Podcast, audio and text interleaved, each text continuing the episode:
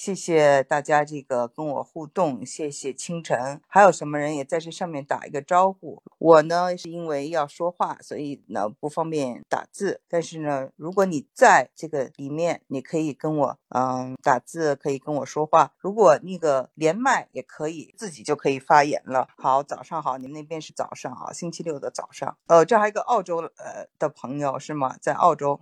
泡泡关注关注了主主播，谢谢大家。如果想连麦就可以连麦啊，我这个可以开启，这样可以同时五个人，我打开了，随时可以呼入。哦，阿凡姐也是主播。啊，然后呢，陆陆续续还有人在进来。那前面呢，我们讲的大家都有没有听过？我再总结一下，刚才我讲的是什么啊？我呢一开始呢就讲了，我现在呢又上了一个新的专辑，叫做《中美教育对比谈》，其实是个教育的拼。我这个这个节目呢就是反对啊，一切都是崇尚西方，但是我会把国我觉得做的很好的这些地方呢跟大家分享这些细节。毕竟美国它是有很多的这种心理学家、教育心理学家、儿童心理学家研究啊得出的这些结论，然后他们设置的这些课程或做这样的一种教育理念，它呢后面一定有它的原因。所以我在这里面呢是从这种很小的幼儿园一直到大学，非非常近距离的跟大家分析啊。这个专辑也会把一些我在当今美国里的一些收费的单集送给大家。所以呢，还在这个现在有五十三集了。还在更新啊，一周会更新三次。之前我还讲了，就是现在最大的一个问题就是教育中啊，这个刷题和学生做这些重复性的动作，反而呢这些造成睡眠不足，就是或者压力很大等等，使很多人决定移民或决定让他们的把他们的孩子送出国做小留学生等等。那我就刚才分析的这个利弊，我是说到国外做这个父母其实也挺辛苦的，也跟大家分享了啊一些啊我自己的经历。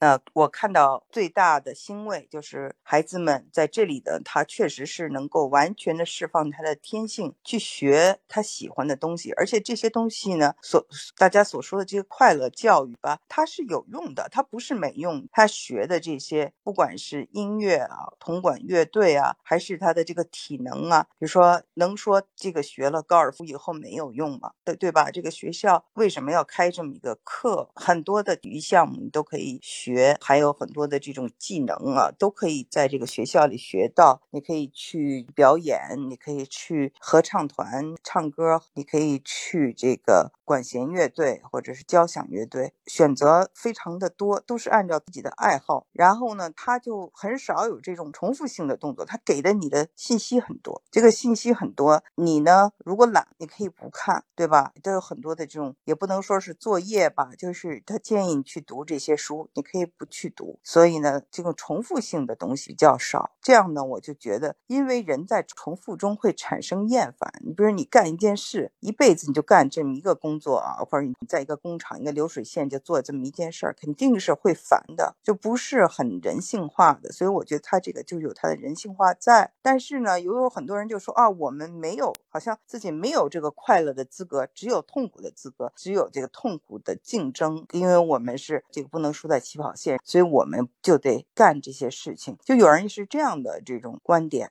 觉得没办法，我们也想怎么样怎么样，但是别人都这样。当然了，这个我就觉得是是说你就你就服输了，你就说哎呀，别人都这样，我也就这样。其实还是一种从众心理。我看到的就是现在啊，很多人跟我留言说他们的学校有了很多的这个改革，他们的学校有也开始有各式各样的这种课外活动啊，然后学生的这个素质教育啊，体育这个。你一定要达标，对育的这种要求也开始比较的看重了，等等，这些倒都是一个好的方向，希望能够就是有更大的这个改但是不管怎么说，如果要把孩子送出去，真的父母要做好一个规划，这个规划最后关心到的、关系到的是孩子的这个健康，他的心灵健康。对这个李静朋友说。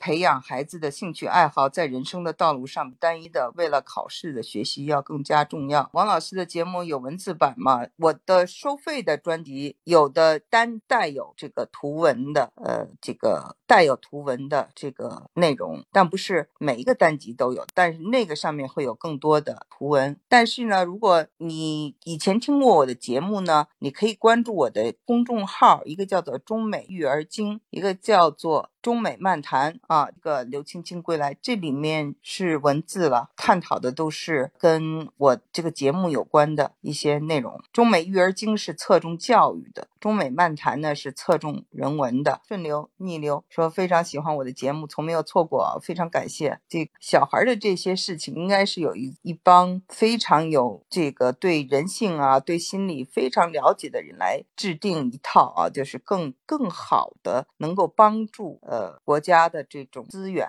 或者让孩子更健康的成长的这么一套方法，这样的方法呢，就是对未来特别的重要。有人在以前就问我说，就是为什么啊，就中美国人的数学这么差？确实有这么多的发明创造，都是这五十年来基本上都是从美国这个国家，我们现在用的这些东西都是美国人发明的呢？就探讨说，这是跟他们的这种教育啊，启发性。的创新的这种教育啊，是跟他的这个从小的这种教育就有关系，所以我也确实是就非常的近距离的去了解，从他们在 K，从他们在幼儿园老师怎么教他们，我就开始留心了。我也跟大家讲过，他真的是不得了，不得了哪一个地方，就是说他把特别深刻的东西，用最简单的小孩都能能够明白的东西，给你像讲故事一样的就讲出来。了，但是这个东西深刻到，就是说你一辈子都觉得哇，这是个太重要的一个呃这个真理了。所以呢，这个是一种能耐了。我们如果跟小孩不说小孩的话，说一种小孩听不懂的话，他们还是学不到他们该学的东西啊。刘青青，你是从那个羽西的粉丝群里认识我的啊？对，哦，这个是孩子在加拿大留学，孩子想留在加拿大，家长除了提供物质帮助，还能帮助规划哪？些方面呃，就是孩子醉了，多了解一下他的想法。就这个，如果是在这种青春期，孩子就不一定爱跟你说有什么事情呢？他不爱说。再有再一个呢，是由于是这个距离嘛，他想嗯跟你多说呢，你也帮不上什么，所以他有可能就不太多说。大学二年级应该是很忙的，所以顾不上说。他们这个年纪，他们可可能愿意跟这个同龄人更多的沟通，然后他所有的这些问题可能都是马上的。面前的、眼前的，他可能就不会找你，会会是这样一个情况。怎么说沟通？但是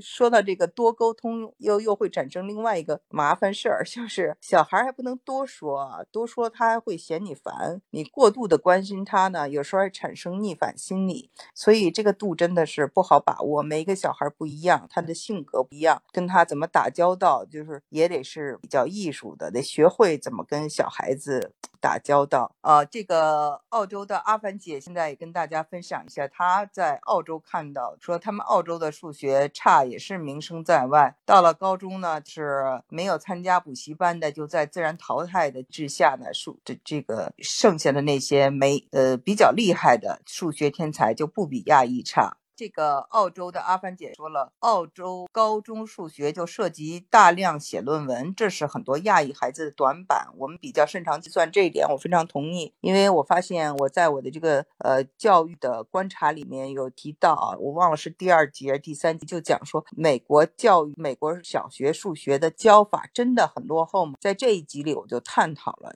我就举了很多例子，他们是怎么跟小孩子出题的，然后这些数字他们是让小孩。怎么表达的？这个呢，大家可以去听一听。真的不是光是计算，它要跟很多的你的这种表达能力和叙述能力和你的逻辑思维能力结合起来。他们非常有办法把这些东西连接起来。他们知道怎么连接，他出各式各样的这种非常看似呃小儿科的题，但是呢，他在这种题中都把这个这种他想达到的这种连接给连接上。